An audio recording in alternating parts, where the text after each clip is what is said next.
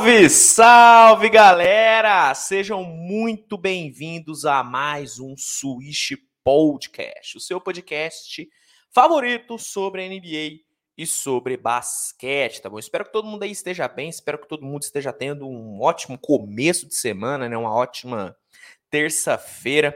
Espero que todo mundo esteja aproveitando esse começo de semana, começo de semana maravilhoso, inclusive para quem é fã de NBA, né, cara? Porque algumas novelinhas começando, né, na liga. Período de off-season costuma não ter tantas histórias, né, para a gente contar, mas nessa off-season até que tá tendo algumas, né, cara? Algumas novelas bem legais, né? Tivemos aí né, a, a, o início das negociações entre Boston Celtics e Brooklyn Nets para uma possível troca de Kevin Durant, mas não vou falar sobre isso nesse vídeo. Se você quiser saber minha opinião sobre Kevin Durant no Celtic, você pode mandar uma pergunta, você pode mandar um superchat, que eu irei responder no final do episódio, tá bom? Então, se tiver alguma pergunta, manda. Mas o assunto do episódio de hoje, esse episódio maravilhoso, será os melhores jogadores para a próxima temporada, né, cara? Eu não gosto muito de prospectar times para a próxima temporada, faltando mais de dois meses para a temporada começar.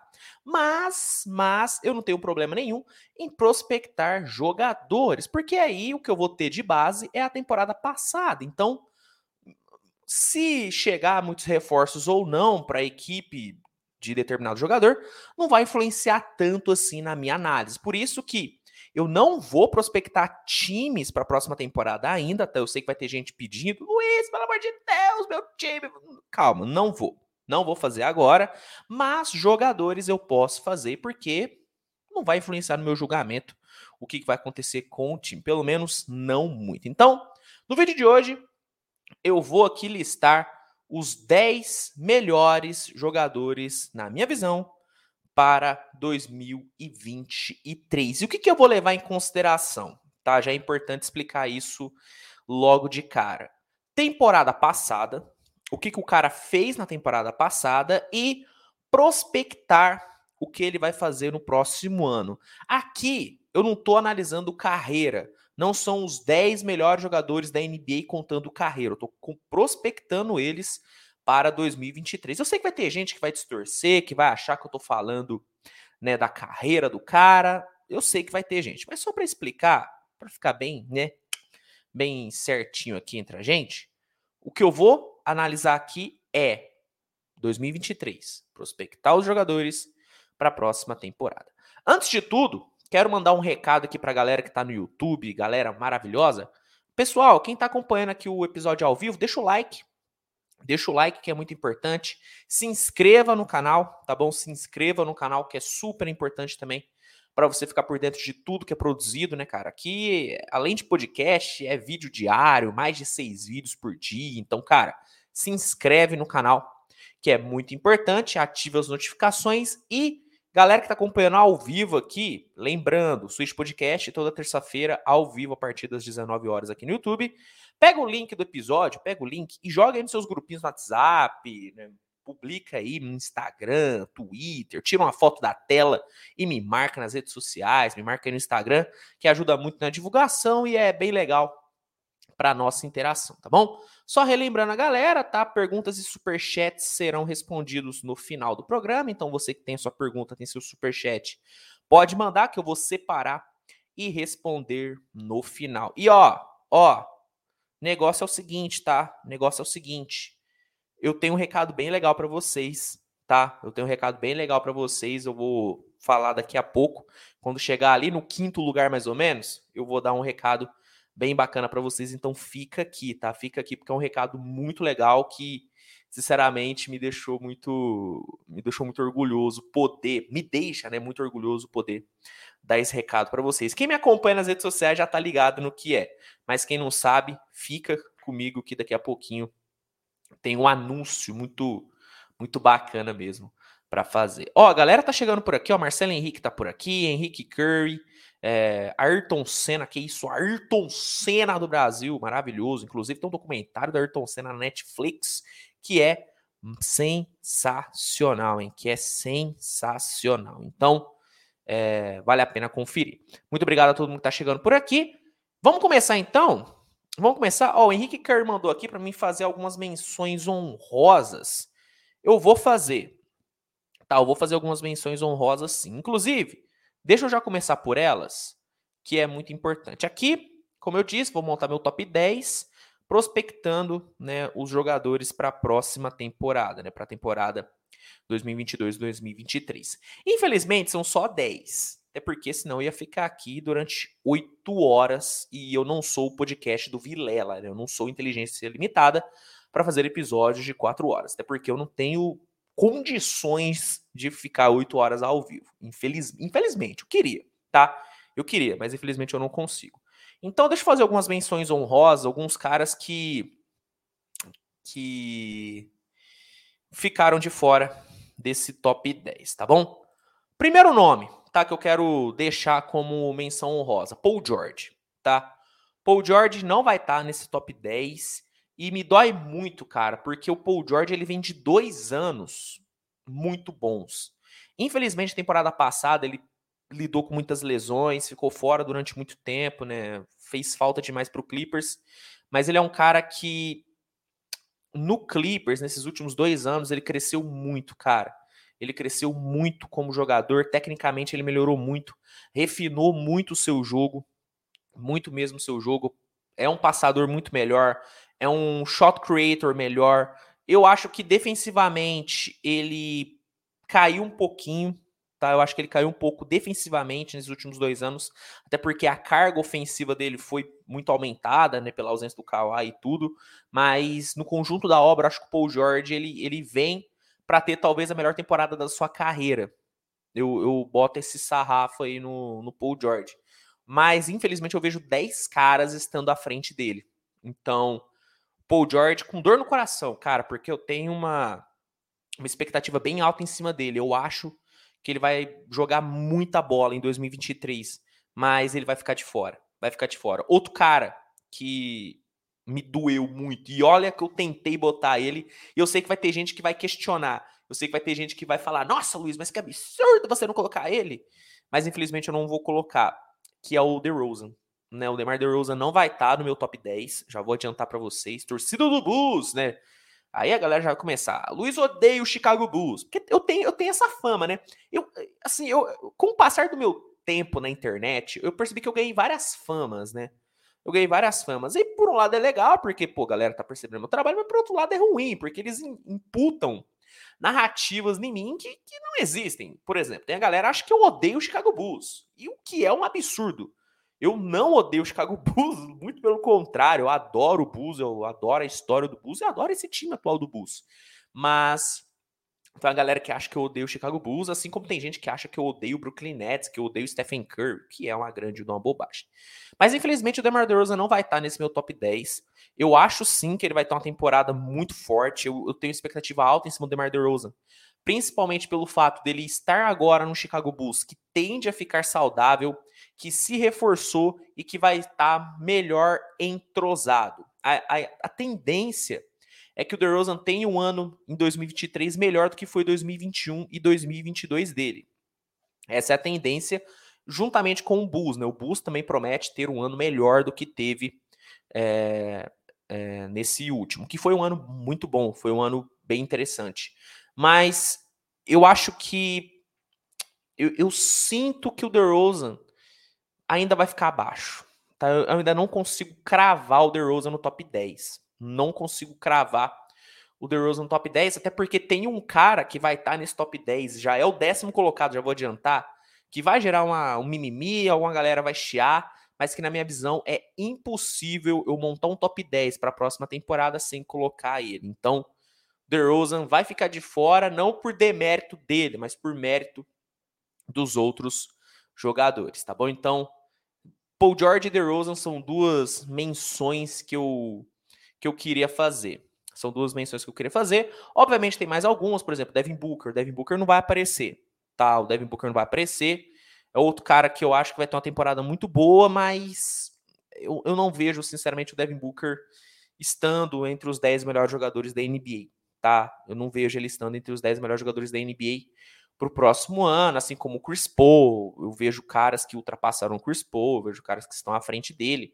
Então, é, essas são algumas menções honrosas que eu queria fazer antes da, da gente iniciar aqui essa nossa discussão entre os 10 melhores jogadores para 2023. Eu, eu vou frisar a todo momento que essa é uma prospecção para a próxima temporada. Eu não estou analisando carreira. Não estou analisando carreira. Só para deixar muito bem claro, tá bom? Só para deixar muito bem claro isso, tá bom? Vamos lá. Cara, esse décimo lugar vai gerar polêmica. Vai gerar polêmica, mas eu vou tentar me justificar. Em décimo lugar, na minha visão, o décimo melhor jogador da NBA para 2023 será. Eu já tô sentindo um mimimi. Eu já tô, eu já tô sentindo, cara. Eu tô sentindo a merda acontecer. I, I, I feel this shit is coming. Eu, eu tô sentindo. Vambora, vambora. Vamos arrancar esse band-aid. Décimo melhor jogador da NBA para mim para 2023 será Kawhi Leonard. Ah, meu Deus, o Kawhi não jogou. O Kawhi tá mais de ano sem jogar. O Kawhi não, não, não, teve nada, não mostrou nada na última temporada. Como que ele tá em décimo? Como que o Kawhi é, vai estar tá na frente de DeRozan? Como que o Kawhi vai estar tá na frente de Paul George se ele não jogou? Eu entendo, é um argumento válido. Mas o que, que a gente tem que pensar é no seguinte: é o Kawhi Leonard. A gente está falando de um dos jogadores mais completos dessa última geração. A gente está falando do, na minha visão, na minha visão, melhor defensor da NBA dessa geração. Ele é o melhor defensor atualmente? Não. Acho que hoje tem alguns caras que defendem melhor do que o Kawhi. Mas pensando carreira, o Kawhi é o melhor defensor dessa última geração. Pelo menos de 2010 até aqui, para mim, ele é o melhor defensor. Ah, Luiz, é melhor do que o Draymond Green? É melhor que o Draymond Green, tá? É melhor do que o Draymond Green. Só que muitos podem questionar e falar que beleza, tal, Kevin Durant, o Kawhi Leonard, perdão, Kevin Durant, é que eu fiquei, eu tô com a novela o Kevin Durant na cabeça, desculpa. Kawhi Leonard não jogou e tudo. Só que se a gente for puxar um pouco da carreira do Kawhi, a gente vê que ele ficar um ano parado não faz mal para ele. Ele ficou um ano parado antes de jogar no Raptors. Ele ficou um ano inteiro sem jogar por conta da lesão que ele teve no Spurs. E eu acho que a galera aí lembra o que aconteceu quando o Kawhi voltou a jogar em 2019. Foi campeão e, na minha visão, foi o melhor jogador da NBA em 2019. Né? Não foi o MVP, tá? Não foi o MVP. Foi o MVP das finais. Mas se a gente for pegar playoff e temporada regular, o Kawhi foi o melhor jogador da NBA em 2019. Então, se a gente for pegar isso como base, a gente já imagina o que o Kawhi vai fazer nesse próximo ano, em 2023, tendo um Clippers com Paul George saudável e com o, na minha humilde opinião, melhor elenco da liga. Para mim, o Clippers em 2023 vai ter o melhor elenco da NBA. Imagina o Kawhi Leonard nesse contexto vai ser incrível. Um Kawhi Leonard que não vai ter que se preocupar em armar o jogo. Porque para mim, uma das coisas que fez o Kawhi não ter é, temporadas tão expressivas assim no Clippers, apesar que em números foram temporadas muito boas, mas não foram tão expressivas quanto a temporada, vamos lá, 2014 dele no Spurs, 2017 dele no Spurs ou 2019 dele no Raptors, o que fez para mim ele não ter temporadas tão expressivas assim foi o fato dele ter uma obrigação de playmaker muito grande. Pelo fato do Clippers não ter tido um armador playmaker, um ótimo passador na posição de point guard nesses últimos anos, mas é, acabou que, o, que essa responsa de armar o time ficou muito nas mãos do Kawhi e do Paul George. O Paul George ele tem um cacuete de playmaker natural. No, no Oklahoma, em algumas situações, ele foi esse cara. No Indiana, em algumas situações com Frank Vogel, ele foi esse cara. Então, ele que já estava meio que acostumado. O Kawhi não. O Kawhi ele nunca foi um playmaker. Porque ele nunca precisou. Ele sempre jogou com ótimos armadores. Ele, antes de ir pro Clippers, ele jogava com Tony Parker. Não precisava armar, porque, pelo amor de Deus, quem tem Tony Parker não precisa armar o jogo. E o Kyle Lowry, que era um excelente playmaker. Ainda é, mas no Raptors era melhor ainda. Então o Kawhi nunca teve essa obrigação de playmaker.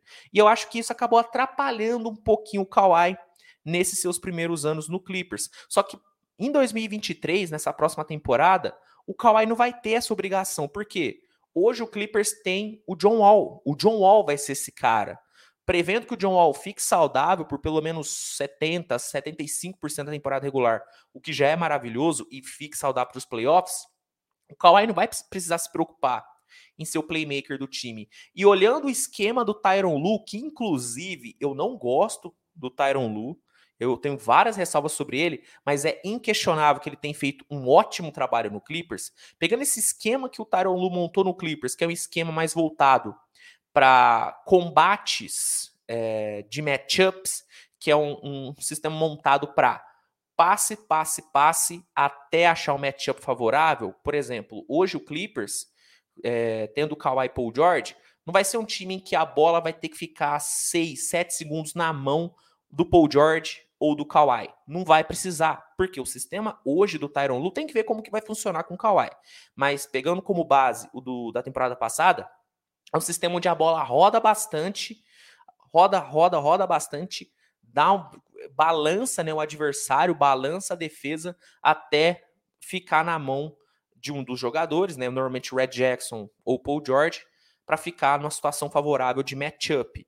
Então, hoje, com esse sistema do Tyron Lu, tendo o John Wall para fazer esse papel de armador, o Kawhi não vai ter essa pressão, não vai ter essa carga. Então, o Kawhi, ele vai poder voltar a ser o Kawhi de 2019, que era um Kawhi o quê? Finalizador, que era um Kawhi cestinha, um Kawhi scorer, um Kawhi de em dois, três dribles, em dois, três toques na bola, finalizar, ir para bandeja, ir para cesta, arremessar. Inclusive, eu vejo hoje o Kawhi podendo ser um dos líderes em porcentagem de três pontos na próxima temporada. Porque eu vejo ele conseguindo achar muito mais arremessos livres com o Clippers hoje do que ele achava antes, por conta desse sistema do Tyron Lue de movimentação de bola e balanço da defesa adversária. Então eu vejo o Kawhi vindo para médias muito altas. Eu acho difícil ele ter médias abaixo de 25, 24 pontos. Eu acho difícil ele ter médias abaixo disso. E eu vejo um Kawhi defensivamente vindo muito forte. Vindo muito forte, cara. O Kawhi, ele é um baita de um defensor. Ele é um defensor maravilhoso. Só que, por ele ter tido muitas obrigações ofensivas nos seus primeiros anos no Clippers, acabou ficando meio que abafada a defesa do Kawhi. Só que para essa próxima temporada, vendo esse Clippers com Norman Powell, com Robert Covington, com Paul George e com o próprio Kawhi, eu acho que esse Kawhi de boy, esse Kawhi defensor, vai voltar com tudo. Então eu vejo o Kawhi nessa próxima temporada meio que sendo o Kawhi clássico, o Kawhi que todo mundo gosta, que é aquele Kawhi de 2019 e de 2017 do San Antonio. Então, tendo como base como o Kawhi costuma voltar de lesões e prospectando o encaixe dele com esse Clippers de hoje, eu vejo o Kawhi nessa próxima temporada sendo o décimo melhor jogador. Poderia estar mais alto? Poderia, mas pelo fato dele não ter jogado a temporada passada, eu vou deixar ele aqui em décimo, tá? Eu vou deixar ele aqui em décimo. Mas o Kawhi, para mim, briga tranquilamente para ser All-Star na próxima temporada, para estar tá no, no primeiro time ideal quem sabe até beliscar um deploy, não sei, pode acontecer. Então hoje, Kawhi Leonard para mim entra na temporada 22-23 como o décimo melhor jogador. Tô vendo aqui galera falando, o Dr. Felipe mandou que Kawhi é o melhor, é, é o é melhor two-way player da liga e na minha opinião ainda é o melhor defensor por ser muito versátil e marcar várias posições. Concordo, cara. Você pensa em two-way, jogador que é muito bom no ataque, muito bom na defesa. Para mim, hoje, o Kawhi também é o, o melhor, imaginando o cenário ideal, dele saudável, ele é o melhor. Óbvio que a gente tem um tal de Yannis Antetokounmpo, que é, é absurdo, mas como defensor eu prefiro o Kawhi. Então eu tô com o Dr. Felipe aqui, cara. Eu botaria o Kawhi também como o melhor two-way player da liga hoje, tá bom? Bom, vamos passar aqui então para o nono colocado.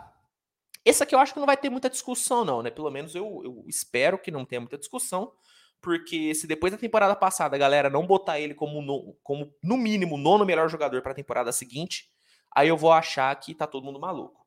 porque na nona colocação eu vou botar ele, Jamoran. Para mim, não tem como hoje não colocar o Jamoran nesse top 10 para 2023. Tá? Depois que o Jamoran fez na última temporada, depois dos números que ele teve, das atuações que ele teve, do, do nível técnico, tá? Do nível técnico que ele teve, é, para mim não dá. Para mim não dá para deixar o Jamoran fora desse top 10. É, o Jamoran, ele teve um ano fantástico, tá? Infelizmente ele teve uma lesão que tirou ele de alguns jogos, né? Que tirou ele talvez a disputa do MVP. Eu acho que se o Jamoran não tivesse se lesionado, não tivesse tido aquela lesão que tirou ele, se eu não me engano, de 10 jogos, pode ter tirado ele até demais. Se ele não tivesse lesionado, eu, eu acho que ele teria brigado para pelo menos quarto ou quinto lugar no MVP. Eu acho que ele teria brigado. E foi a temporada fantástica dos dois lados da quadra. Eu acho que ele mostrou que ele não é só um cara muito bom ofensivo. Eu não acho que ele é só um cara de ataque. O Jamoran mostrou na última temporada que ele pode ser sim, pode ser sim um ótimo defensor de perímetro, porque ele defendeu muito bem. Ele não é o melhor defensor do mundo, não é o melhor defensor do mundo, mas ele defendeu bem. Ele defendeu bem o perímetro. Na transição, ataque e defesa, ele foi muito bem. É só você pegar o, o número incrível de blocos que ele teve em transição e blocos, né, pornográficos, né? Foi algo absurdo. Foi algo absurdo o que o Jamoran bloqueou temporada passada, mas óbvio que o ataque é o que mais chama atenção nele. E nessa temporada eu vejo ele ofensivamente chegando muito perto do seu nível máximo, porque o Memphis tá extremamente encaixado, teve pouquíssimas perdas, pouquíssimas perdas, talvez a maior perda até agora do elenco do do, do, do Memphis foi o Deandre Melton, é uma perda sentida vindo do banco, mas se a gente for pegar o, o esqueleto mesmo do Memphis, tá intacto e se reforçou. Memphis trouxe alguns nomes interessantes, né, do draft, né, acho que é um time que deu uma reforçadinha aqui e ali, mas o principal reforço do Memphis é a evolução dos seus jovens jogadores, né? É a evolução de Desmond Bain, que deve estar ainda melhor, a evolução de Dylan Brooks, a evolução de Jaren Jackson Jr. e a evolução do próprio Jamoran. O Jamoran já mostrou na reta final da última temporada alguns pontos bem interessantes de evolução, principalmente seu arremesso. O arremesso do Jamoran, mesmo não sendo o melhor arremesso da NBA, se tornou um arremesso ok. Hoje eu não consigo dizer que o Jamoran é um arremessador ruim. Não consigo. No seu primeiro ano de NBA, eu dizia, o Jamoran é um arremessador ruim. O Jamoran é um cara que precisa infiltrar. Arremessando, o Jamoran não é uma ameaça. Hoje, hoje e prospectando 2023 dele, o Jamoran é um cara que não dá para você pagar arremesso para ele. É um cara que você não pode deixar ele livre no perímetro. É, o Warriors, mesmo tendo um playoff muito limpo e não tendo tantas dificuldades assim nos playoffs, uma das poucas dificuldades que o Warriors teve foram em jogos em que pagou muito arremesso pro Jamoran. O Jamoran mata a bola. E daí você pega um monstro atlético, um cara que é de borracha, um cara que tem uma impulsão bizarra e adiciona um arremesso ok de longa distância, você tem um potencial MVP. E para mim hoje o Jamoran, ele tá nesse patamar. O Jamoran hoje, se não for o jogador mais atlético da liga, é um dos mais, é um dos mais. Tá, acho que óbvio Yannis, o Zion, LeBron são caras absurdamente atléticos, mas o Jamoran para mim tá nesse bolo. O Jamoran entra pro, pro hall de jogadores mais atléticos da liga. E você pega esse cara extremamente atlético e, e refina o seu jogo e dá uma lapidada no jogo dele, você tem um monstro. E hoje eu vejo o Jamoran nesse nível. O Jamoran, ele refinou muito o seu jogo. É só você ver as finalizações do Jamoran. São muito mais plásticas, são muito mais bonitas. Hoje o Jamoran não é só um, um cara bruto. Você não olha o Jamoran e fala, ah, esse cara vai passar na, na emburrância, ele vai passar por tudo, ele vai atropelar. Ele vai. Mas hoje o Jamoran, ele é um cara que também, tecnicamente, ele é muito bom, ele é muito difícil de ser marcado. Né? Eu, eu acho que o Jamoran hoje, finalizando em transição, talvez seja o melhor da liga, finalizando em transição. A sua, a sua capacidade de decisão no contra-ataque é, é simplesmente absurdo. É simplesmente absurdo. Então, cara, com esse refino do jogo do Jamoran e, e essa evolução latente que ele tem tido, eu não consigo colocar o Jamoran abaixo de, de, de, nono. Tá? Eu acho que o Jamoran tá no mínimo entre os nove melhores jogadores para a próxima temporada. Eu vejo ele tendo uma chance gigantesca de brigar pelo MVP. Acho que tem uma, uma chance absurda de brigar pelo MVP, principalmente se o Memphis se manter um time competitivo e conseguir brigar pelos quatro primeiros lugares na Conferência Oeste, se isso rolar.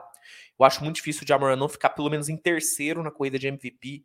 Então, não dá, cara, não dá para hoje não botar o Jamoran entre os nove melhores jogadores da liga, cara. Jogou muita bola em 2022 e o 2023 dele promete ser ainda melhor. Promete ser ainda melhor.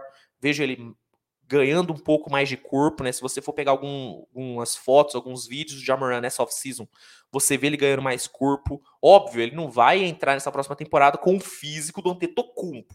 Não vai. Mas ele já vai entrar mais forte, vai entrar com a caixa melhor. E se ele se manter saudável, esse moleque vem para médias muito altas, cara. Vem para médias muito altas. A cada dia que passa, ele se torna um cestinha melhor, se torna um cara de mais explosão no ataque. Então, velho, o Jamoran para mim é, é incrível, eu amo. E é, é aquele jogador que todo mundo gosta de ver jogar. Eu acho que se, se a gente for fazer um ranking dos jogadores mais queridos pelos fãs da NBA, com certeza o Jamoran vai estar no topo, porque é bonito, é apaixonante ver o Jamoran jogar, é lindo de ver ele jogar realmente. É um cara que não tem como você não gostar.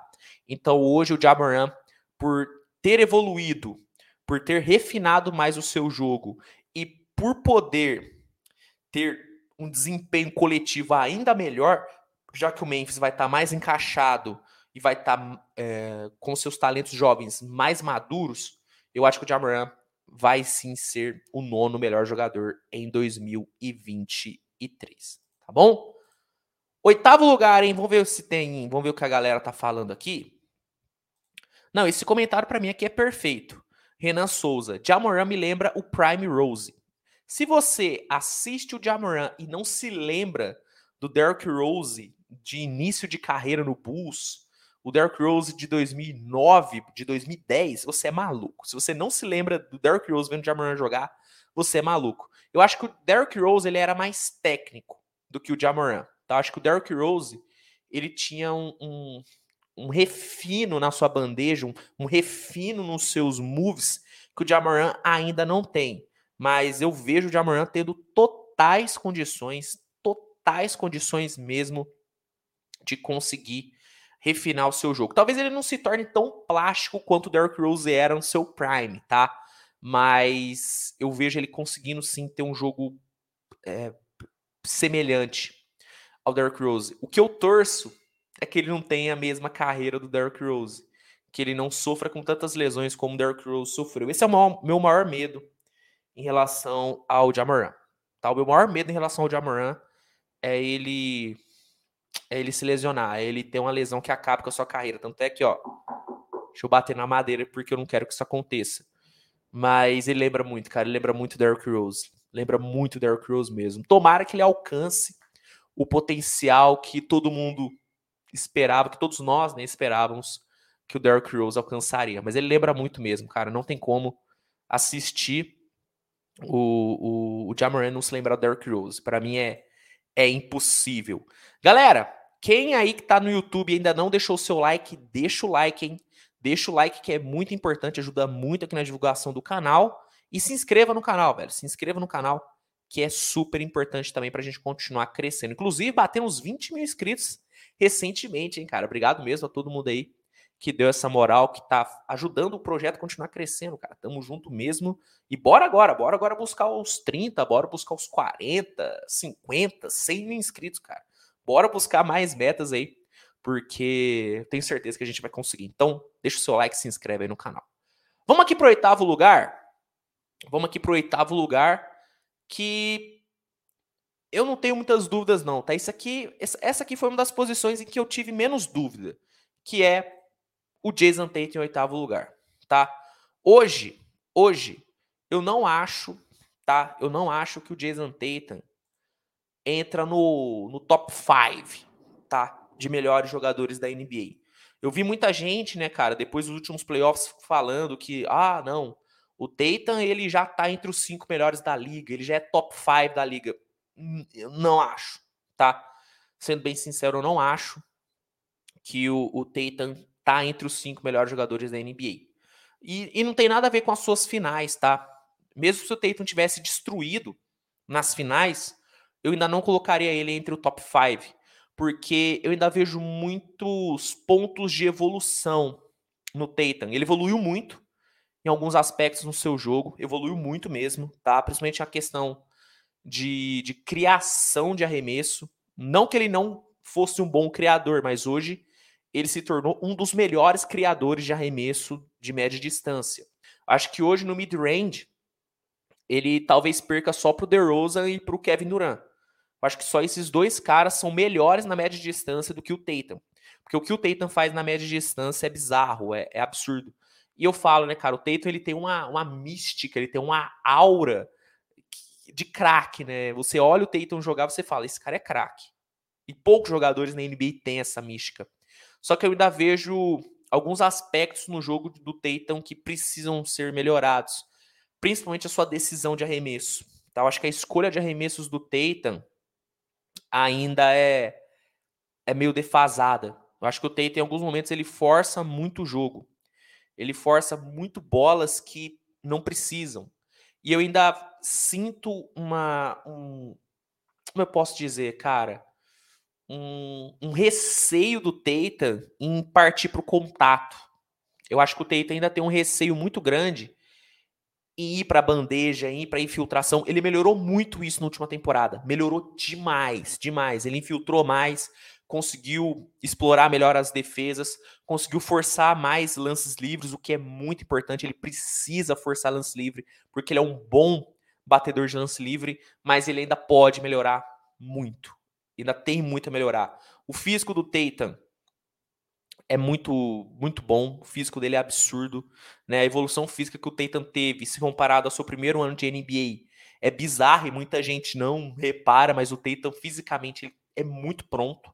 Ele é muito pronto, muito bom. Um arremesso lindo, talvez uma das mecânicas mais lindas de arremesso da NBA. Um cara muito preciso. Precisa melhorar sua escolha de arremessos, mas numa noite em que ele tá escolhendo bem seus arremessos, ele é imparável. É um cara que tem um poder de, de, de explosão de pontuação que poucos caras hoje têm na liga. É, como reboteiro, o Tatum melhorou demais nesse último ano. É bizarro como ele melhorou como reboteiro. E mesmo sendo um pouco irônico, vendo o número de turnovers que ele teve na, nas finais, mas para mim é incontestável. O Tatum ele se tornou um passador muito melhor do que ele era antes. Hoje o Tatum ele é uma arma ofensiva muito mais completa do que ele era antes, do que ele era na temporada de 2020, entende? Então, por essa evolução incrível que o Tatum teve e por ter um Boston Celtics muito melhor. E eu não tô levando em consideração, não tô levando em consideração Kevin Durant no Celtics aqui nessa análise. Tô pensando no Celtics hoje. Com esse Celtics encaixadinho e com o Tatum evoluindo ainda mais seu jogo, estando em constante evolução e principalmente precisando se provar, tendo que dar uma resposta, porque tem muita gente criticando, tem muita gente duvidando do Tatum. Então, juntando tudo isso, juntando tudo isso, para mim, o Tatum hoje ele tá entre os oito melhores jogadores da NBA. Por que, que ele tá na frente do Jamoran? Porque eu enxergo o Tatum tendo armas ofensivas que o Jamoran não tem, tá?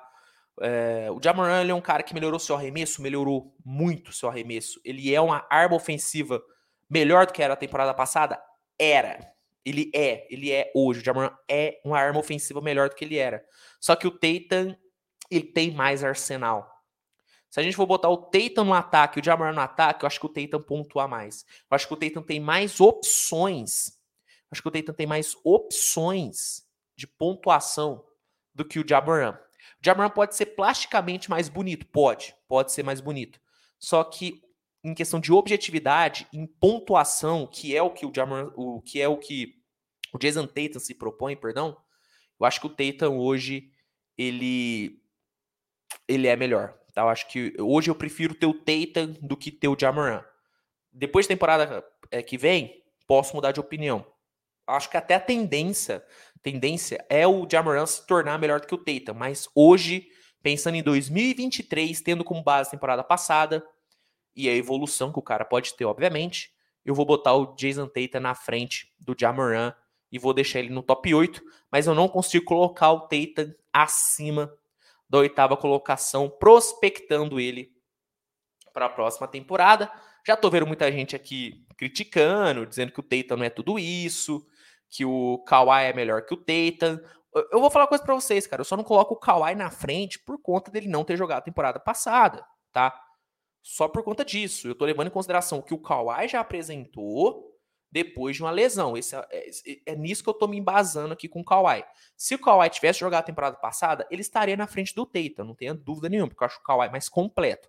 Mas hoje eu deixo o Teita em oitavo na frente de Jamoran e na frente do é, Kawhi Leonard. Hoje essa é minha visão. E eu acho que por ter um time mais encaixado, tá? Acho que por ter um time mais encaixadinho, que vem de uma temporada muito boa, eu acho que isso pode ajudar muito o Tatum. Eu acho que ele pode crescer muito por ter um time já mais encaixadinho com ele. Com certeza isso faz muita diferença. Vamos partir aqui para a sétima posição, então. Vamos partir aqui para a sétima posição. Esse aqui, cara. Esse aqui. É, lembrando, tá? É, é, é que esse aqui eu vou ter que dar uma justificada. O sétimo lugar leva em muito em consideração. Eu, eu, levei muito em consideração a minha opinião, o meu gosto particular, tá? Porque entre o sétimo e o sexto lugar tem pouca diferença. Para mim tem pouca diferença. Quem discordar para mim é válido, é válido, porque para mim é muito questão de gosto. Vocês vão entender por quê. Na sétima colocação para mim vai estar o Jokic. Luiz, como que o MVP, como que o cara que acabou de ganhar dois MVPs seguidos tá em sétimo lugar? Questão de gosto, tá? É questão de gosto e o que eu vejo dele para a próxima temporada. Eu não acho que o Jokic vem para mais uma temporada de MVP. Eu não acho que o Jokic na próxima temporada vem para números tão altos quanto ele teve nessa última temporada. Acho que essa última temporada do Jokic foi muito foi muito, foi muito única, tá? Foi muito única, porque o Jokic, ele, ele foi a, a não foi, não é que ele foi a principal arma ofensiva do Denver. Ele foi a única arma ofensiva do Denver. Então, óbvio que os números do Jokic nesse último ano ficaram muito inflacionados. As atuações do Jokic foram muito mais grandiosas pelo fato dele ser a única arma ofensiva. E Óbvio, ele teve muita evolução. Isso tem que ser dito, cara. O Jokic evoluiu em muitos aspectos no seu jogo. O seu arremesso ainda tá melhor, tá? O seu arremesso ainda tá melhor. O, a, defensivamente, o Jokic ainda não é, não é um grande defensor. Eu não, eu não coloco o Jokic nem como um bom defensor. Eu acho que ele é um defensor abaixo da média. Ele é um defensor abaixo da média, na minha visão. Mas ele melhorou, se comparado a alguns anos atrás. Ele evoluiu muito seu jogo. Mas, nessa próxima temporada, por ter um Denver completo, por ter Jamal Murray de volta, Michael Porter Jr. de volta, por ter feito ótimas contratações, eu acho que o impacto individual do Jokic vai ser melhor, vai ser, perdão, vai ser menor do que o da última temporada. Tá bom? Eu não acho, eu não acho que o Jokic vai ter números tão altos quanto ele teve na última temporada, pelo fato do Denver, pelo fato do Denver estar mais completo, pelo lado do Denver não ficar tão mais dependente do Jokic. Óbvio que o Jokic ele vai ter um protagonismo muito grande, vai ter um protagonismo muito grande, porque a gente está falando do Jokic. A gente está falando de um dos caras que, na minha visão, já entra na discussão de entre, vamos lá, não quero colocar aqui um top, mas ele está na discussão para ficar entre os melhores pivôs que a NBA já viu. Provavelmente o Jokic, ele vai encerrar sua carreira sendo considerado o pivô mais revolucionário da, da NBA. Isso eu não tenho dúvida nenhuma, porque o que o Jokic faz hoje, nenhum outro pivô na história fez. Nenhum pivô na história fez o que o Jokic faz hoje. A, a, a, o refino técnico que o, Jokic, que o Jokic tem, nenhum outro pivô teve na história da liga. Isso é absurdo. Isso é absurdo. Mas, levando em conta a próxima temporada, tendo como base o, 2020, o 2022 e prospectando o 2023, eu não acho que o Jokic vai ter o mesmo impacto que ele teve em 2021. Eu, eu tenho quase certeza, eu consigo até cravar que o Jokic não vai é, brigar pelo MVP nessa próxima temporada.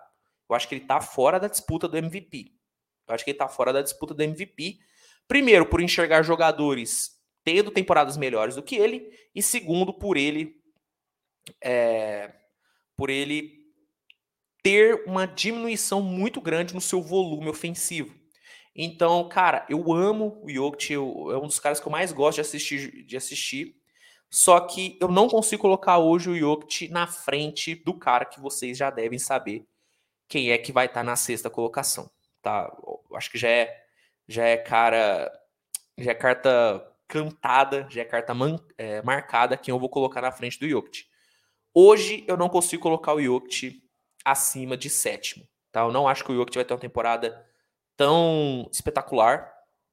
Não acho que vai ter uma temporada tão espetacular.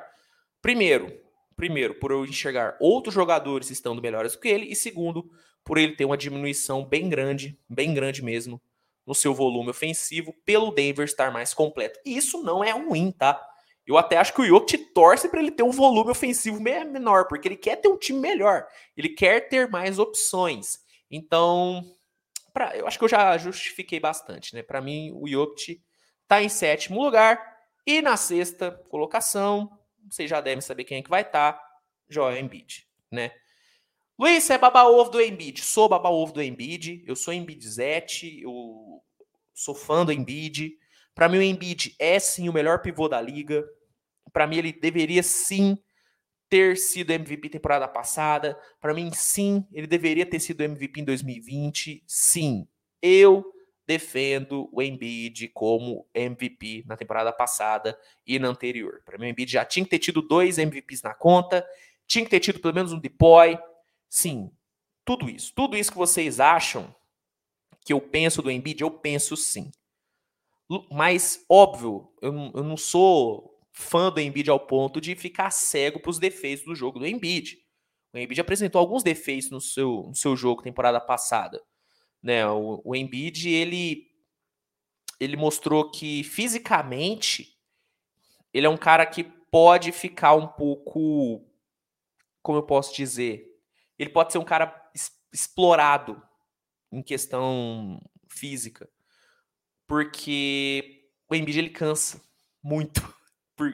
Mas aí é um ponto que tem que ser dito, tem que ser levantado. Para mim, o Embiid ele mostrou um cansaço muito grande na última temporada em algumas situações de jogo. Ele ficou meio que que exposto, tá? Que ele ficou meio que exposto é, fisicamente alguns pontos na última temporada, pelo fato do Sixers ter é, sido montado totalmente pro Embiid. Tudo que acontecia no Sixers passava pelo Embiid. Tudo, tudo. Nem a chegada do Harden diminuiu o volume que o Embiid teve que ter. Tanto é que eu falo, né? Se o Jokic foi extremamente sobrecarregado em Denver, o Embiid também foi muito sobrecarregado no Sixers. E eu discordo muito de quem fala que o elenco do Sixers temporada passada era muito melhor do que o do Denver. Era melhor, mas muito melhor do jeito que muita gente pintou, eu não acho, tá? Então, óbvio que o, que o Embiid tem defeitos, óbvio que o Embiid temporada passada acabou sofrendo muito por se cansar, teve problemas de lesão, mas o que esse cara defendeu e foi dominante no ataque temporada passada foi assim, foi surreal, cara. Foi surreal. É que a galera acaba normalizando muito feitos grandiosos. Por exemplo, hoje a galera normaliza muito o triple-double. Hoje a galera não valoriza um jogador que faz triple-double, porque o Westbrook acabou banalizando e o triple-double ficou banalizado. Só que ainda é algo incrível, ainda é algo que poucos jogadores conseguem fazer. E o Embiid, temporada passada, ele normalizou o 30-10. Ele normalizou um jogador terminar com 30 pontos e 10 rebotes. O Embiid, ele colecionou atuações de 30-10. Foi simplesmente bizarro. Bizarro. O número de jogos em que o Embiid conseguiu meter 30 pontos e 10 rebotes. Ele normalizou isso. E o Embiid ele mostrou uma evolução ofensiva simplesmente incrível. É que o Embiid ele, ele é bizarramente bom ofensivamente desde que ele chegou na liga. Então a galera meio que desconsidera evoluções do, do Joel Embiid. Só que ele teve, cara. Ele teve. Dá uma olhada no Embiid passando a bola na temporada passada. O Embiid ele passou muito bem a bola. Muito bem a bola. Em vários momentos ele, ele teve ele, ele teve a função de playmaker do Embiid, do, do Sixers. Porque o Sixers não tinha um playmaker. A chegada do Harden, obviamente, ajudou bastante, né? Porque aí o Harden começou a ser o passador do time, então tirou um pouco essa função do Embiid. Mas o Embiid, em várias, várias situações, em vários jogos, foi o playmaker do time do Sixers. E foi muito bem. Foi muito bem. E fisicamente, da mesma forma que ele foi explorado fisicamente por se cansar em vários momentos no, nos jogos, ele também explorou muito os seus adversários fisicamente, porque o Embiid é um touro. O Embiid é assustadoramente forte. E aí muita gente vai falar: ah, mas o Embiid força lance livre. O Embiid, sem o lance livre, teria metade dos pontos. Beleza. Por que, que a galera faz falta no Embiid? Porque não consegue parar ele. Porque o Embiid é um monstro. Quando o Embiid parte para dentro, quando ele fica de costas para o adversário, não tem quem para o Embiid. O Embiid ele engole qualquer um no um contra um. Porque além dele ser uma força muito grande, ele, ele fisicamente ser muito, ser muito forte, ser muito acima de quem está o marcando, o Embiid ele tem um refino, ele tem um trabalho de pés absurdo, cara. É absurdo. É absurdo. É, é, é realmente incrível o Embiid trabalhando de costas para o adversário. Tanto é que eu falo, cara, a principal comparação que eu faço com o Embiid é com o Raquel Olajuwon. Óbvio, o Olajuwon marcou a, o seu, a sua história, é, na minha visão, um dos melhores pivôs de todos os tempos, mas o Embiid, ele tem vários lances, e temporada passada ele colecionou lances assim, que você olha e fala, cara, é o Olajuwon jogando. Só que é um Olajuwon mais forte. E, e defensivamente, cara, é assim, é, é, incrível, tá? É incrível a dominância que o Embiid tem na defesa, tá? Hoje é muito difícil você listar três jogadores que no um contra um no Embiid consegue passar dele. É muito difícil. Óbvio, pensando em jogadores que jogam na mesma posição, pensando em, em alas, alas pivôs e, e pivôs. Não vai botar o Embiid no mano a mano com o Curry, porque é sacanagem, o Curry é muito habilidoso. Mas pensando em, em defesa corpo a corpo, cara, é, é, muito difícil você achar algum cara que, que, que, como eu posso dizer, que domine o Embiid na defesa. O Embiid ele é uma força dos dois lados da quadra. Acho que é, cara, é que eu gosto muito do Embiid, cara. Para mim ele é o melhor pivô da liga. É, temporada passada ele conseguiu ficar mais saudável, isso foi muito importante. Jogou no sacrifício nos playoffs e mesmo sem dedo, mesmo com problema na, na cara, o Embiid jogou bem pra caramba. O Embiid jogou bem pra caramba, defendeu muito bem. Então, cara, para mim o Embiid nessa próxima temporada briga pelo MVP de novo, tendo um Sixers melhor, tendo um Sixers reforçado, tendo um Sixers com, com um elenco mais forte e podendo tirar um pouco do peso ofensivo do Embiid, fazendo com que, consequentemente, ele não canse tanto. Eu acho que o Embiid pode sim ter números ainda melhores, pode ter atuações ainda melhores e pode ter uma durabilidade ainda maior. Então, não tem como, cara. Para mim, o Embiid ele, ele é o melhor pivô da liga. Eu boto ele nesse hall. Então, eu vou botar ele aqui em sexto, na frente do Jokic. Eu sei que vai ter gente que vai chiar, sei que vai ter gente que vai discutir, mas para mim hoje o Embiid é o melhor pivô da liga e ele entra em 2023 sendo um dos principais cotados a MVP, um dos principais cotados a Depoy e, para mim, sendo o melhor pivô da NBA. Tá bom? Se o Jokic tá na discussão de melhor pivô de todos os tempos, para mim o Embiid também já tá nessa discussão. Então, esse cara não pode ficar fora desse top 6 na minha visão, tá bom? Galera, antes de eu entrar aqui no top 5, tá? Antes de eu entrar aqui no top 5, já tô vendo gente aqui maluca nos comentários. Eu gosto disso, cara. Eu gosto dessa discussão. Eu gosto dessa, dessa, dessa discordância de ideias. Eu acho que é tudo muito válido. Acho que é muito válido mesmo. Galera, antes da gente entrar aqui no top 5, a gente quase batendo aqui uma hora de episódio já, caramba, como passar rápido, né? Eu quero eu quero dar um recado, né, para vocês. Dois recados, na verdade. O primeiro é sobre o NBA League Pass, tá? O NBA League Pass é a principal plataforma, né, para quem quer assistir os jogos da NBA. E se você quiser já garantir o seu League Pass para a próxima temporada, inclusive com o League Pass você consegue assistir todos os jogos da pré-temporada, você pode ter o League Pass com desconto especial, cara. Tudo isso só clicando no link que tá aqui na descrição, se cadastrar no League Pass e garantir já o seu para a próxima temporada. É muito importante você já garantir o seu, hein?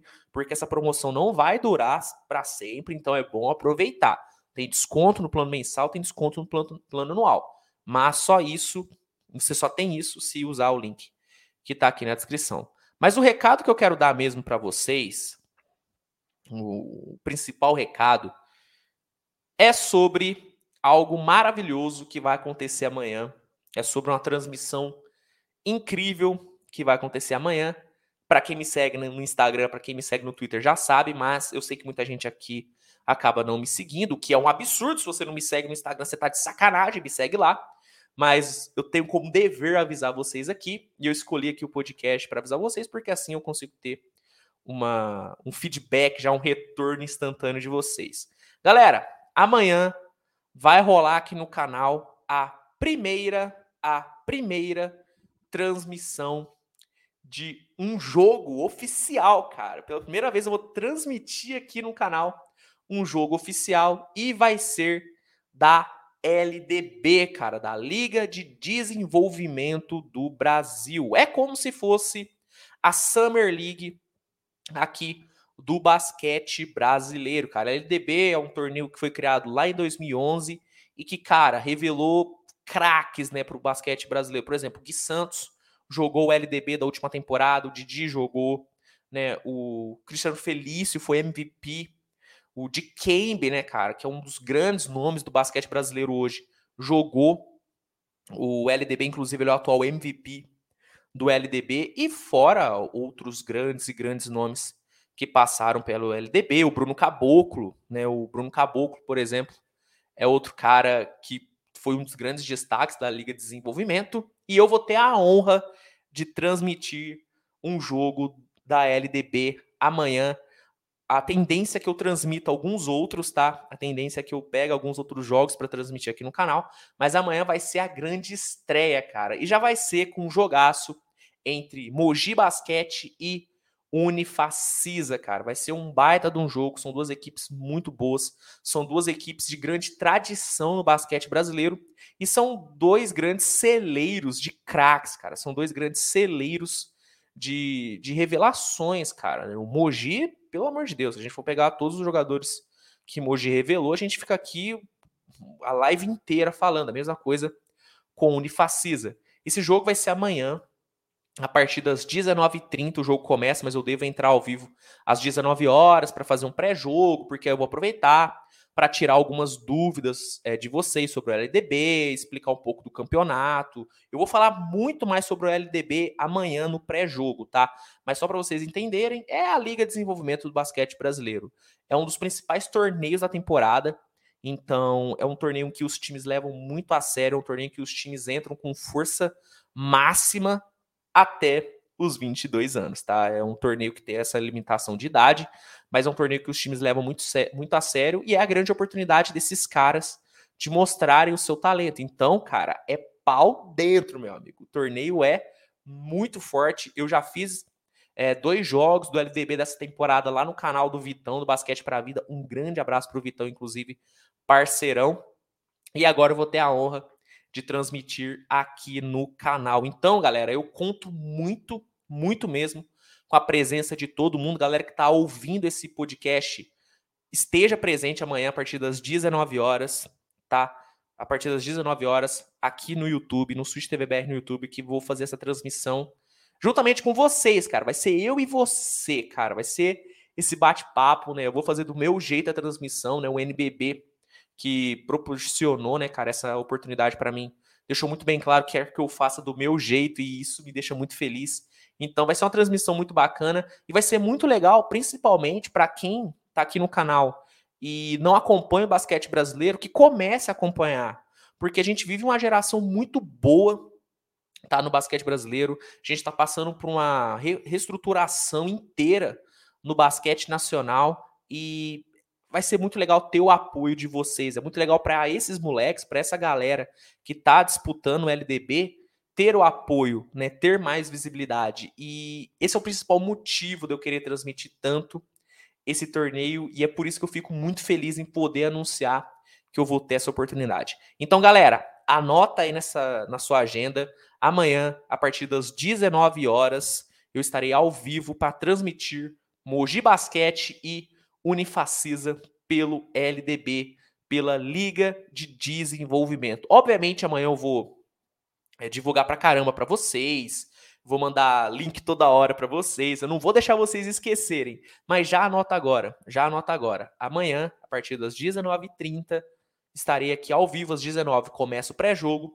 às 19h30 começa o jogo entre Mogi e Unifacisa. Estou muito feliz em fazer esse anúncio e eu espero que vocês estejam presentes. Né? É o jogo de estreia, primeiro jogo aqui no canal, então a gente precisa, pô, precisa mostrar para a galera que podemos ter mais jogos aqui. Então preciso da presença de todo mundo. Então, esse era o anúncio que eu queria fazer para vocês e realmente estou muito feliz.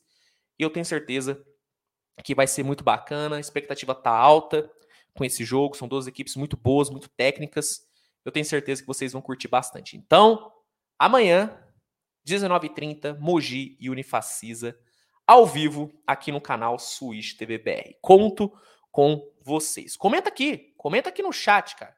Comenta aqui no chat é, quem vai estar presente. Eu espero, eu espero que vocês estejam presentes aqui, hein? Eu espero que vocês estejam presentes, tá bom? Esse era o recado. Agora, vamos voltar para o nosso top 10 e chegamos no top 5, né, cara? Chegamos no top 5. Vamos continuar esse nosso ranking. Cara, como eu tô feliz em poder transmitir o LDB, cara. Na boa, tô muito feliz mesmo, cara. Muito feliz mesmo. Vamos aqui então pro nosso top 5. Né, recapitulando, né, cara, na décima colocação tivemos Kawhi Leonard, na nona, Jamoran, na oitava, Jason Tatum, na sétima, Nicole Jokic e na sexta, Joel Embiid. Vamos agora abrir então o nosso top 5 com ele. Não tinha como ser diferente. Luca Doncic. Antes, cabe um disclaimer. Na minha visão, o Luca Doncic entra nessa próxima temporada como um dos principais, se não o principal cotado a ser MVP, tá?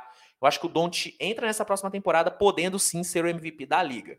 Mas, mas pensando em temporada em si, pensando até em nível técnico, eu acho que o Luca ainda tá abaixo de alguns nomes, tá? Eu acho que ele ainda está abaixo é, de alguns nomes, mas para mim é inquestionável, para mim é inquestionável que na próxima temporada o Luca vai ser um dos cinco melhores jogadores da NBA. Para mim é inquestionável, não tem como hoje o Luca não ser um dos cinco melhores jogadores da liga. 2023 ele entra com esse patamar. O Dallas deve estar tá um pouquinho mais competitivo Sinceramente, eu esperava que o Dallas se movimentasse um pouco melhor. Gostei das chegadas, mas pô, perdeu de lembrança e não trouxe ninguém ainda. Então, eu acho que o Luca ainda vai vai acabar pagando por não ter um time tão forte, tá? Eu acho que o Luca pode sim carregar esse Dallas uma campanha top 5 no Oeste, eu acho que ele pode sim carregar, mas vai ser difícil, vai ser duro. E essa ausência de, de, de time, de elenco, pode acabar prejudicando um pouco. Só que individualmente, individualmente, o Luca, ele é muito acima, tá? Ele é muito acima. Eu recentemente fiz um vídeo aqui no canal sobre os jovens talentos da NBA e qual desse, é, desses jovens seria o MVP primeiro. E na minha visão, o Luca, ele deve ser o, o próximo MVP desses jovens talentos. Eu acho que ele vai ser o MVP primeiro do que Jamoran, acho que ele vai ser MVP primeiro do que Jason Tatum, acho que ele vai ser MVP primeiro do que essa galera. Só que a gente está falando da NBA, a gente está falando do melhor basquete do mundo. E ainda tem caras que têm um basquete mais maduro e que tendem a ter uma temporada um pouco melhor do que a do Luca.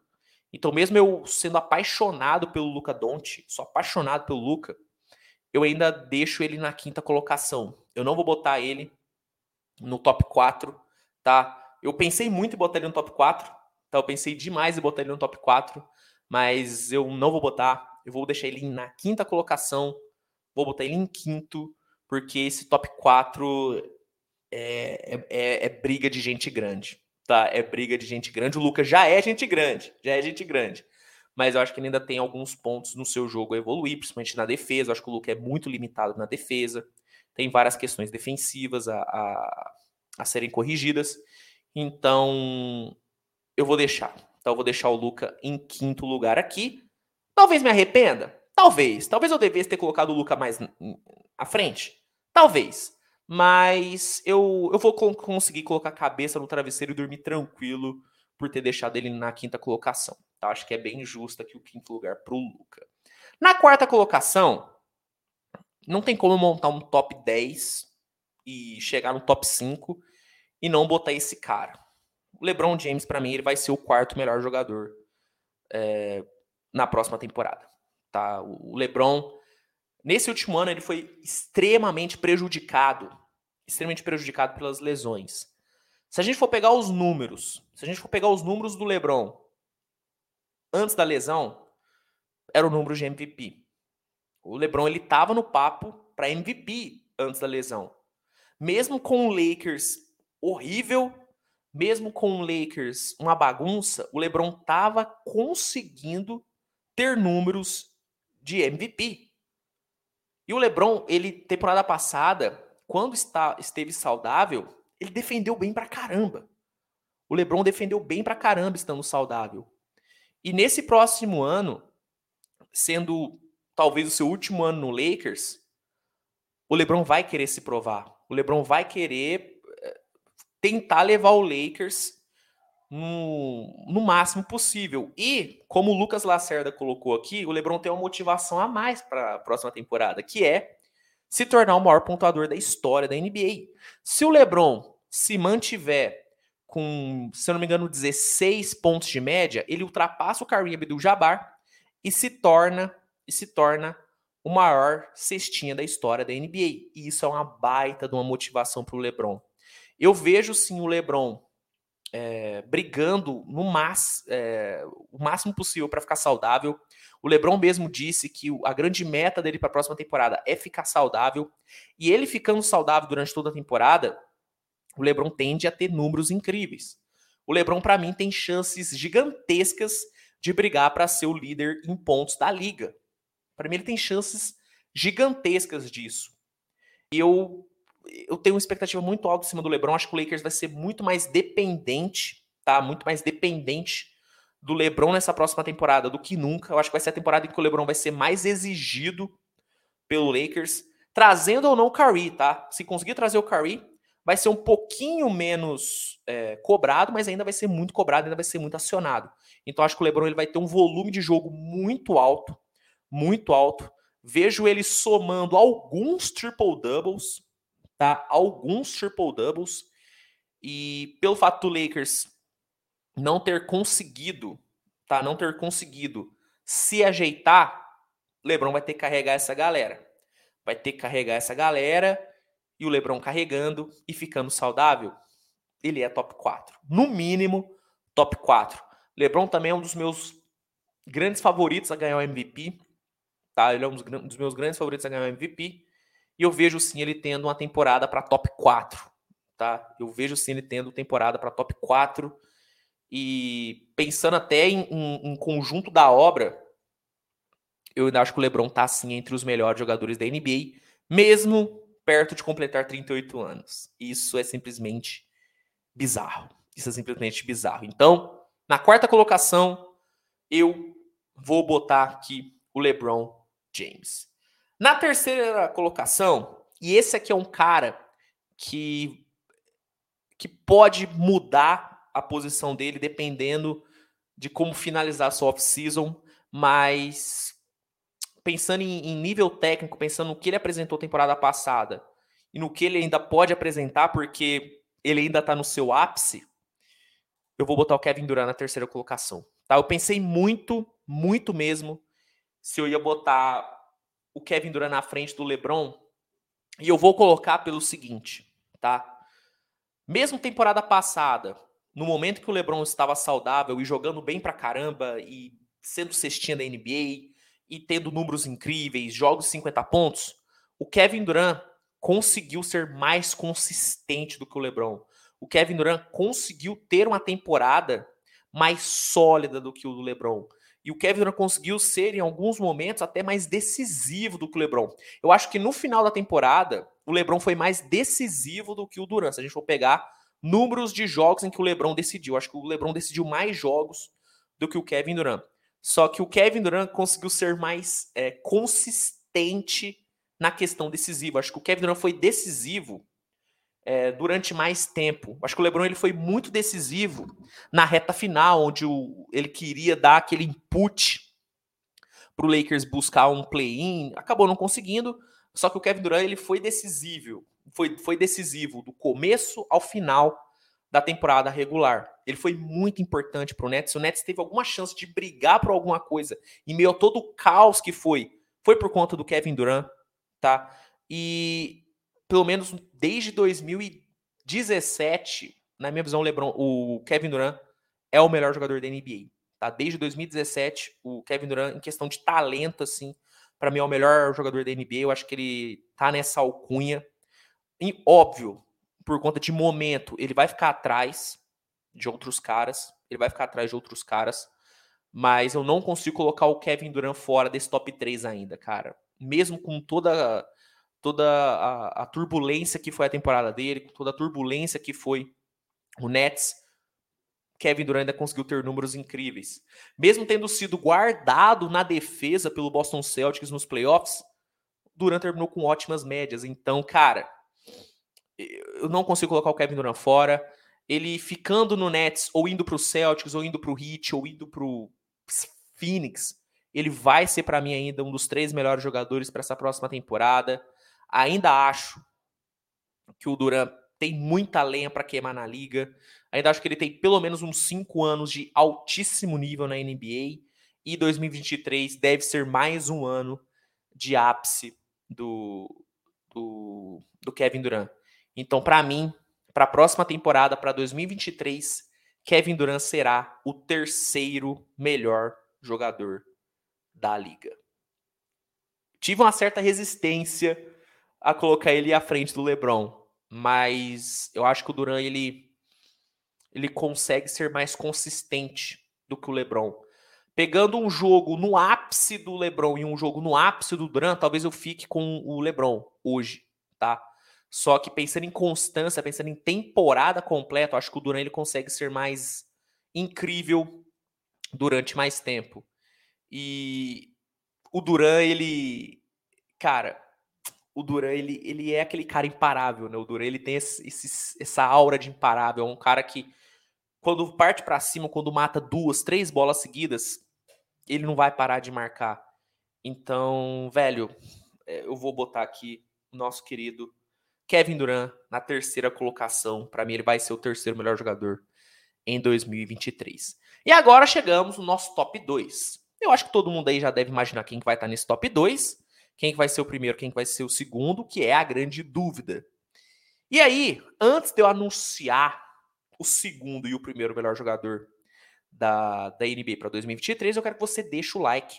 Deixa o like, é muito importante. Se você ainda não se inscreveu no canal, se inscreva agora. Se inscreva agora, porque vai ter discussão. Eu sei que já vai, já teve discussão pra caramba até agora. Já sei que já tem gente rasgando a camisa. Ah, Kevin Durant na frente do LeBron, meu Deus, já tem gente aí se rasgando. Mas eu acho que vocês vão se rasgar ainda mais. Então, antes, já deixa o like. Já, já deixa eu garantir o like agora, porque aí se depois você quiser dar o dislike, show de bola. Mas deixa o like agora. deixa o like agora. Ah, meu Deus. Cara, fazer top 10 é, é loucura, né, velho? É loucura. Por que, que eu ainda me. Que, que eu ainda me sujeito a isso, né, cara? É porque eu gosto, eu gosto do. Eu gosto do, de gerar discussão. Eu gosto de gerar discussão. No fundo, no fundo eu gosto de gerar discussão. Imagina quando eu for fazer o top 10 de times para 2023, meu amigo. Por isso que eu vou adiar esse esse de, de times um pouco mais para frente, tá, cara? Eu, eu vou eu vou adiar. Eu vou fazer de tudo para dar uma para dar uma adiada aí nesse top 10 de times, porque eu vou fazer só no final ali da temporada, tá? Eu eu vou eu vou demorar um pouquinho para fazer, porque cara, você já tá rolando discussão no de jogador, imagina pro de time, cara. Pelo amor de Deus, cara. Pelo amor de Deus. Mas bom, chega de enrolação, chega de enrolação. Então, vamos aqui, vamos aqui colocar o segundo melhor jogador para 2023. Preparem aí o hate de vocês aí no chat.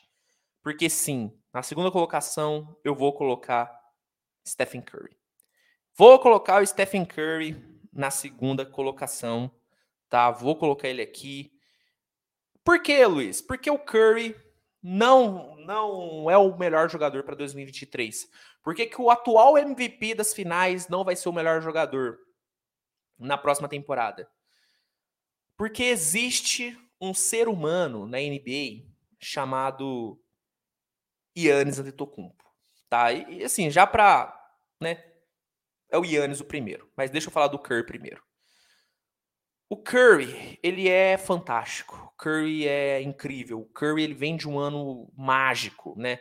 O, lá no Spies, né, que é o Oscar do, do, do, do esporte americano, o Curry ganhou como o, o craque, né, como o melhor atleta dos esportes americanos e com muita justiça, né?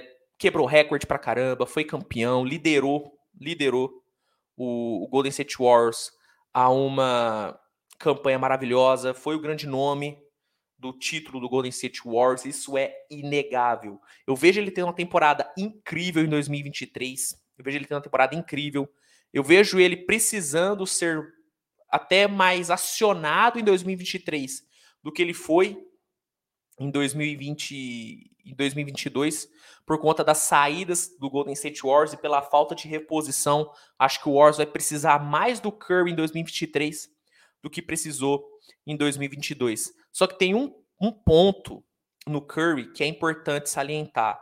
O Curry ele é um cara que ele costuma costuma tirar um pouco o pé nos meses finais da temporada regular. Óbvio que se o Warriors tiver uma situação em que não em que precise de um sprint final, o Curry vai acelerar e que se dane. Mas normalmente, um cenário normal, o Curry ele costuma tirar o pé na temporada regular e crescer muito no, nos playoffs. Então, pelo fato de eu, de eu meio que saber que o Curry não vai dar o máximo, não vai estar tá até o talo durante toda a temporada, eu vou deixar ele em segundo, tá? Obviamente que a questão defensiva me pega um pouco, me pega, apesar de eu achar, apesar de eu achar o Curry um defensor subestimado, apesar de eu achar que, as, que a galera não leva o Curry tão a sério defensivamente como deveria, tanto é que ele defendeu pra caramba, pra caramba nesses playoffs, obviamente que o Yannis é um defensor muito melhor do que o Curry. Eu já tenho dito isso há algum tempo. Yannis, para mim, é o jogador mais dominante da NBA.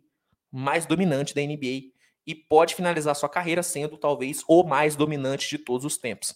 Então, e tá no seu prime, né? O Yannis tá no seu prime. O Curry não tá ficando mais jovem. Mesmo ele tendo jogado pra caramba a temporada passada, o Curry, ele tá ficando mais velho. O Curry, ele vai precisar ter um controle um pouco maior na sua minutagem.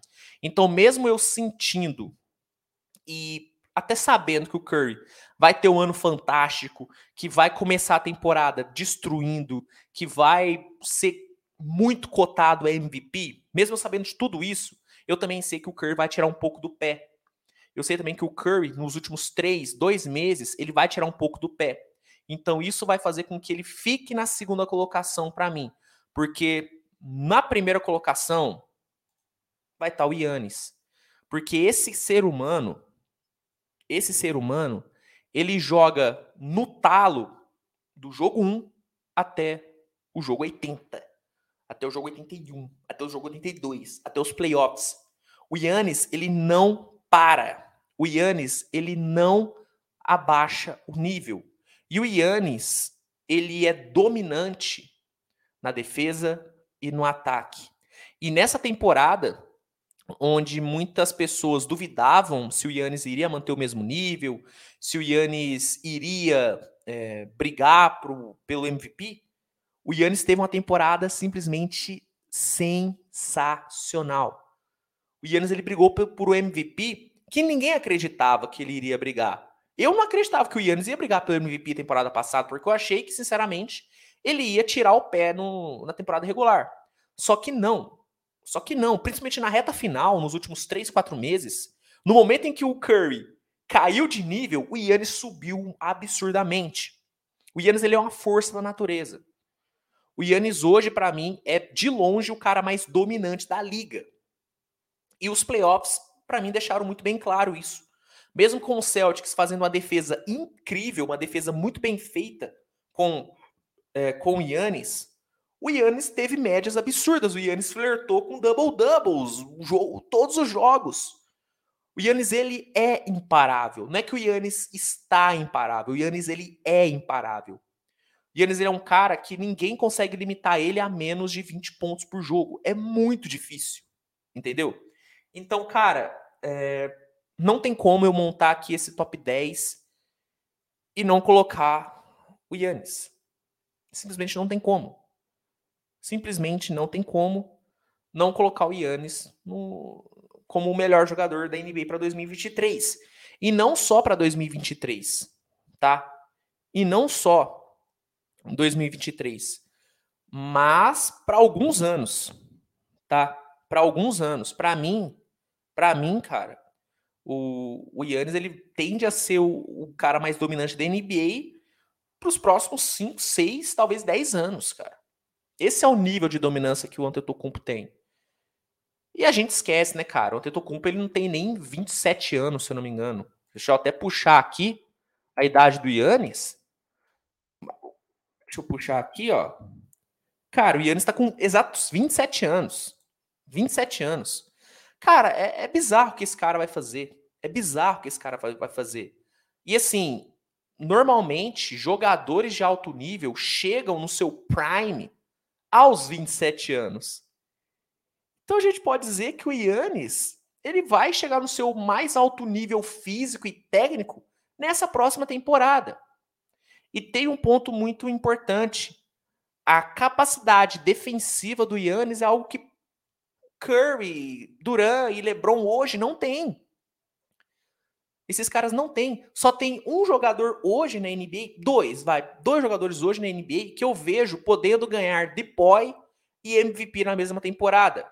E pasmem, o Yannis já fez isso. O Yannis já foi DPOY e MVP. E ele pode fazer isso mais uma, mais duas, mais três, mais quatro vezes. Outro cara que eu acho que pode ganhar MVP depois na mesma temporada é o Joel Embiid, tá? Eu também acho que ele tem essa condição. Mas o único cara dessa geração que fez isso foi o Yannis. E nessa próxima temporada, de 2023, ele pode. Ele pode fazer isso. Então, cara, é, para mim o Yannis, ele hoje ele é o melhor jogador da NBA. O Yannis ele é o jogador mais dominante da NBA e em 2023 ele vai continuar sendo na minha visão, tá? Vejo um Bucks brigando novamente. Acho que o Bucks perdeu um pouco de força, sim, mas não ao ponto do Bucks deixar de brigar pelo top 3 no leste. Eu acho que o Bucks ainda é uma força na, na Conferência Leste e tendo o Antetokounmpo chegando no seu auge, talvez, o Bucks briga muito. Então, fechando esse meu top 10 polêmico, que eu já tô vendo muitas reclamações aqui no chat, eu vou colocar eu vou colocar Yannis Antetokounmpo sendo o melhor jogador, o melhor jogador da NBA para 2023, deixando muito bem claro que eu estou levando em consideração temporada passada e prospectando o ano que vem. Eu não estou levando em conta só carreira. Não é o, melhor, os 10 melhores jogadores da NBA levando em conta carreira, porque se fosse, LeBron em primeiro, Curry em segundo, Durant em terceiro e segue o baile. Eu tô levando em consideração a temporada passada e o que o cara pode apresentar a temporada que vem. Por isso que, na minha visão, Yannis leva como o possível melhor jogador da NBA em 2023. Obviamente, no final da temporada que vem, essa lista pode acabar se tornando uma bobagem. Vocês podem voltar aqui e falar, Luiz, você é burro, olha como você errou. Mas hoje, hoje, analisando é, a temporada passada e pensando na temporada que vem, Yannis, para mim, será o melhor jogador da NBA. E eu digo mais, hein? Vai ser o melhor jogador da NBA para os próximos anos, tá? Não só para 2023, tá bom? Galera, vamos finalizar aqui o episódio respondendo algumas perguntas aqui de vocês, tá bom? Separei aqui algumas perguntas para gente a gente trocar aqui uma ideia, né, nessa reta final aqui de episódio. Só reforçando, galera, amanhã, às 19h30, Mogi contra Unifacisa pelo LDB aqui no canal, tá? Ao vivo aqui no canal. Conto mesmo com a presença de vocês, cara. Conto demais com a presença de vocês. Tenho certeza que vocês vão curtir muito. Então, anota aí na sua agenda a partir das 19 horas, pré-jogo de Mogi e Unifacisa e às 19h30 a bola sobe ao vivo aqui no canal, tá bom? Vamos lá. Vamos lá. Galera aqui, ó. Ó, o Jobel tá pedindo aqui o meu top 10 times. Eu não vou fazer o meu top 10 de times hoje, tá? Como eu disse no começo do episódio, prospectar os times, tá? Para a próxima temporada é muito difícil agora, tá? É muito difícil agora porque os elencos ainda estão se formando. Por isso que eu quero deixar por isso que eu quero deixar é, esse top 10 de times para quando a temporada estiver mais próxima. Quando estiver pelo menos na pré-temporada. Tá? Eu juro, eu prometo. Quando começar a pré-temporada, eu faço um episódio com os 10 melhores times para a próxima temporada. Já os jogadores dá para fazer porque eu meio que já tenho a base, né, para decidir, pelo menos na minha opinião, né, os 10 melhores, né? Porque eu tenho temporada passada, posso analisar a temporada que vem e tudo, então os dos jogadores é mais fácil de se fazer. Os dos, dos times eu preciso esperar um pouquinho, porque eu não quero me complicar ainda mais. Já sei que eu me compliquei com os jogadores. Se eu for fazer os dos times agora, aí ferrou, porque aí eu vou lá, eu boto o Celtics em terceiro, aí o Celtics me traz o Kevin Durant, e aí o Celtics já não é mais o terceiro, o Celtics sobe. Então, é, o dos times eu vou deixar um pouquinho mais para frente, tá bom? Mas eu vou fazer, pode ficar tranquilo. Vamos responder algumas perguntas que eu separei aqui. É, vamos lá. Primeiramente, do Nelson Cardoso. Obviamente, teria alguma pergunta sobre o Kevin Durant. E ele mandou o seguinte: Fala, lenda, você acha que essa notícia do KD é só para os outros times que querem ele se movimentarem? Cara, eu tô vendo muita gente levantar essa hipótese de que é meio que uma notícia plantada, que o Celtics, na verdade, não tem interesse no Kevin Durant. Eu não acho que é para tanto, tá? Não acho que é para tanto, acho que realmente o Celtics está assim em negociações. E, sinceramente, eu não acho que os times não estão se movendo pelo Kevin Durant por não ver concorrência. Eu acho que os times só não se moveram mais ainda pelo Kevin Durant porque o Nets não está deixando. Porque o Nets está negando todas as propostas. Então, eu acho que é por isso, tá? Acho que é por isso que os times não se movimentaram. E eu, sinceramente, não acho que essa notícia do Kevin Durant foi dada só para é, para movimentar o mercado. Sinceramente, não acho que foi que foi isso, tá bom? É, pergunta aqui do Beton Gomes. Cara, essa aqui é uma questão interessante, hein? Beton Gomes mandou. Golden State Warriors de 2017 ganharia do Bulls do Michael Jordan? Cara, essa está sendo uma discussão que voltou a ser pauta, né? Ela tinha sido pauta alguns anos atrás e aparentemente voltou, né, por conta do Drummond Green, que tá falando pra caramba que o Warriors venceria o Bulls e tudo. Cara, obviamente que é impossível, né, cravar quem que venceria, porque são dois times de gerações completamente diferentes, né, são gerações completamente diferentes. Mas, assim, velho, eu eu já falei isso algumas vezes aqui no canal. Eu sou zero saudosista, tá? Eu sou zero saudosista. Eu admiro muito a, a, a década de 90 da NBA, a década de 80. Reconheço a qualidade, reconheço a qualidade que todo mundo lá, todo mundo tinha. Mas eu vejo o basquete sendo um esporte que evoluiu, talvez um dos esportes que mais evoluiu com o tempo. Então eu tenho muita dificuldade em dizer que um time do nível do Golden State Warriors de 2017 não conseguiria vencer o Bulls da década de 90. Obviamente que eu acho que, que, que teria jogo pra caramba. Muita gente fala, ah, mas aquele Bulls não arremessa igual, não arremessava igual o Golden State de 2017 arremessou. Isso é verdade, mas porque naquela época a bola de três não era tão difundida, não era comum. Se pega aquele time do Bulls e bota hoje, eles iriam arremessar. E aquele time tinha ótimos arremessadores, pô, o Steve Kerr. Não, o Steve Kerr. O Kevin Durant até brincou que se rolasse esse jogo hoje, o, provavelmente o Steve Kerr no Golden State Wars iria, iria mandar o time do Golden State Wars explorar o pick and roll com o Steve Kerr, né? Então, é, aquele, aquele Bulls arremessaria também, entende? Então, Óbvio que teria jogo. Jamais saberemos, porque esses times nunca vão jogar. Mas eu não consigo dizer que um time hoje, né, como o Golden State Warriors de 2017, não venceria um time da década de 90. Não só o Bulls, tá, mas qualquer time da década de 90. Na minha visão, eu não sei se eu já falei isso aqui no canal, mas se eu não falei, vou falar agora. Para mim, o Golden State Warriors de 2017 foi o melhor time da NBA. Acho que nenhum time da NBA jogou tanta bola quanto aquele Golden State. Eu acho que nenhum time da NBA foi tão dominante em uma temporada como o Golden State Warriors de 2017 foi, cara. Então, para mim, venceria, cara. Acho que o Golden State Warriors de 2017 venceria do Bulls e venceria é, qualquer time da década de 90, qualquer time da década de 80, porque o basquete evolui. O basquete evoluiu, a bola de três mudou o jogo, mudou o jogo para sempre. Então, como eu vejo o basquete como um, um, um esporte que está em constante evolução, não dá para mim dizer que um, um, time de, da década de 90 venceria um time de 2017. Porque se eu cravo que o esporte evoluiu, eu falar que um time da década de 90 venceria um time de hoje seria eu me contradizer. Então, para mim, o, o Wars de 2017 venceria sim o Chicago Bulls. Os matchups seriam fantásticos, né, cara? Mas eu acho que o Warriors teria algumas vantagens, né? Por exemplo, Kevin Durant. Scottie Pippen conseguiria limitar o Kevin Durant? Não sei. Draymond Green, ele conseguiria sim defender o Michael Jordan. Conseguiria limitar o Jordan? Acho que não. Então, dos dois lados, teríamos dois caras imparáveis. Só que o Golden State teria um trunfo de ter o Stephen Curry, né? E aí, meu amigo, quem que para o Curry? Quem daquele bus pararia o Curry? Quem daquele bus pararia o Clay Thompson? Então, eu acho que o bus da década de 90, e qualquer bus, tá? 95, 96, qualquer bus.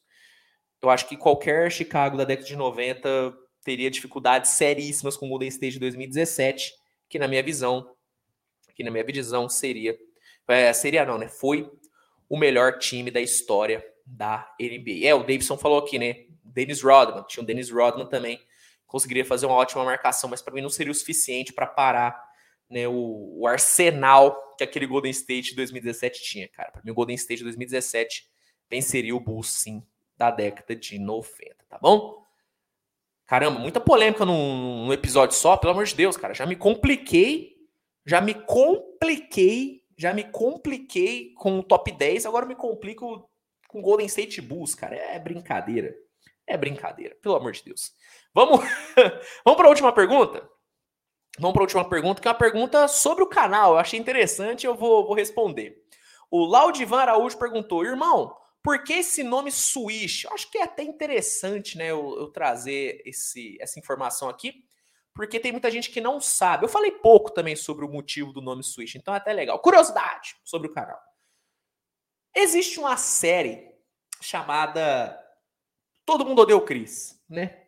Existe uma série chamada Todo Mundo Odeia o Chris, né? Ou Everybody Hates Chris, onde o personagem principal, o Chris, em um episódio, ele é chamado para jogar pelo time da escola, né? O time da escola chama ali o Chris para jogar e o treinador do time, né, do Corleone, apelida o Chris de Swish, né?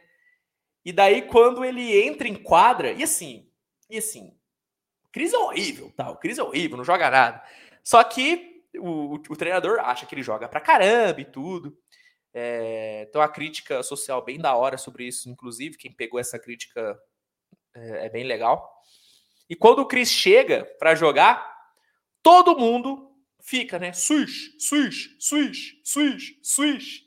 E, cara, isso é sensacional, cara. Eu achei sensacional, eu achei muito legal o nome. Quando eu fui criar o nome do canal, eu pensei, cara, Swish, pô. O Swish é incrível. E aí eu botei Swish TVBR. Inclusive, né, o TVBR não tinha antes, tá? Olha aí, hein, que é dos primórdios do canal. Sabia, sabia que, sabe, na verdade, que o canal começou só como Swish. Só que eu botei o TVBR por sugestão do nosso querido Emerson, né, do Lakers, né, do, do Lakers no ar. E ele falou: caramba, bota aí um TVBR que eu acho que fica maneiro e tal. E aí eu botei o TVBR na frente e ficou Switch TVBR e tá aí até hoje. Vai ser o título, vai ser o nome do canal até o fim dos tempos aí, porque eu não vou mudar esse nome jamais. Então, para quem tem essa curiosidade do porquê que o canal chama Switch TVBR, é por conta disso, cara. É por conta do Chris, é por conta do episódio que o Chris joga é, basquete e é apelidado como o Swish. Então, eu não sou o Swish original. O Swish original é o Chris do Todo Mundo Odeia o Chris, tá bom? Galera, uma hora e meia de episódio, né, cara? Bastante coisa, bastante coisa. Tô vendo aqui, pô, ainda temos 136 pessoas ao vivo aqui simultaneamente. Muito obrigado por essa audiência maravilhosa. Vou aproveitar para responder mais um, algumas perguntas, tá? Mais algumas perguntas. Deixa eu pegar aqui. Mandem agora. Mandem agora mais algumas mais algumas perguntas aqui que eu vou que eu vou responder. Ó, o gostosão da pisadinha mandou: se Durant tivesse ficado, ok, se levaria um título?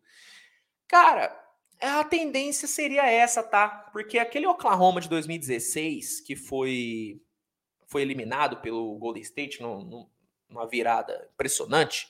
Tem vídeo sobre essa sobre essa virada, inclusive aqui no canal. Era um time muito bom, cara. Um time muito acertadinho, muito forte. Né? O Westbrook estava em franca evolução, em franca evolução. Então, acho muito difícil que aquele Oklahoma não tivesse brigado por um título. Eu falei isso algumas vezes e, e, e falo de novo.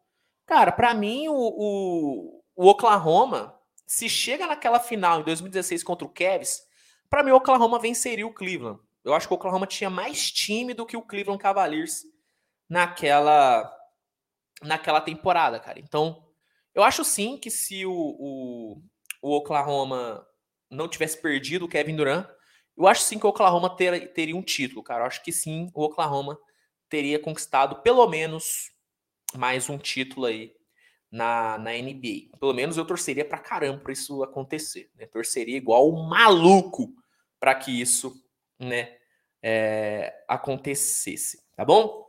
O Robert Matos pergunta: Zion será MVP nos, nas próximas cinco temporadas? Cara, muito difícil, hein, cara? Minha bola de cristal deu estragadinha, então não vou conseguir te prever isso agora. Mas, pra ser. Tô brincando, tá? Mas, pra... sendo bem sincero, velho, eu, eu perdi um pouco do hype no Zion, tá? Eu perdi um pouco do, do brilho que eu tinha com o Zion porque, sinceramente, ele me decepcionou muito, cara. Fisicamente, algumas atitudes que ele tomou, o descuidado do Zion com a sua questão física me preocupa muito.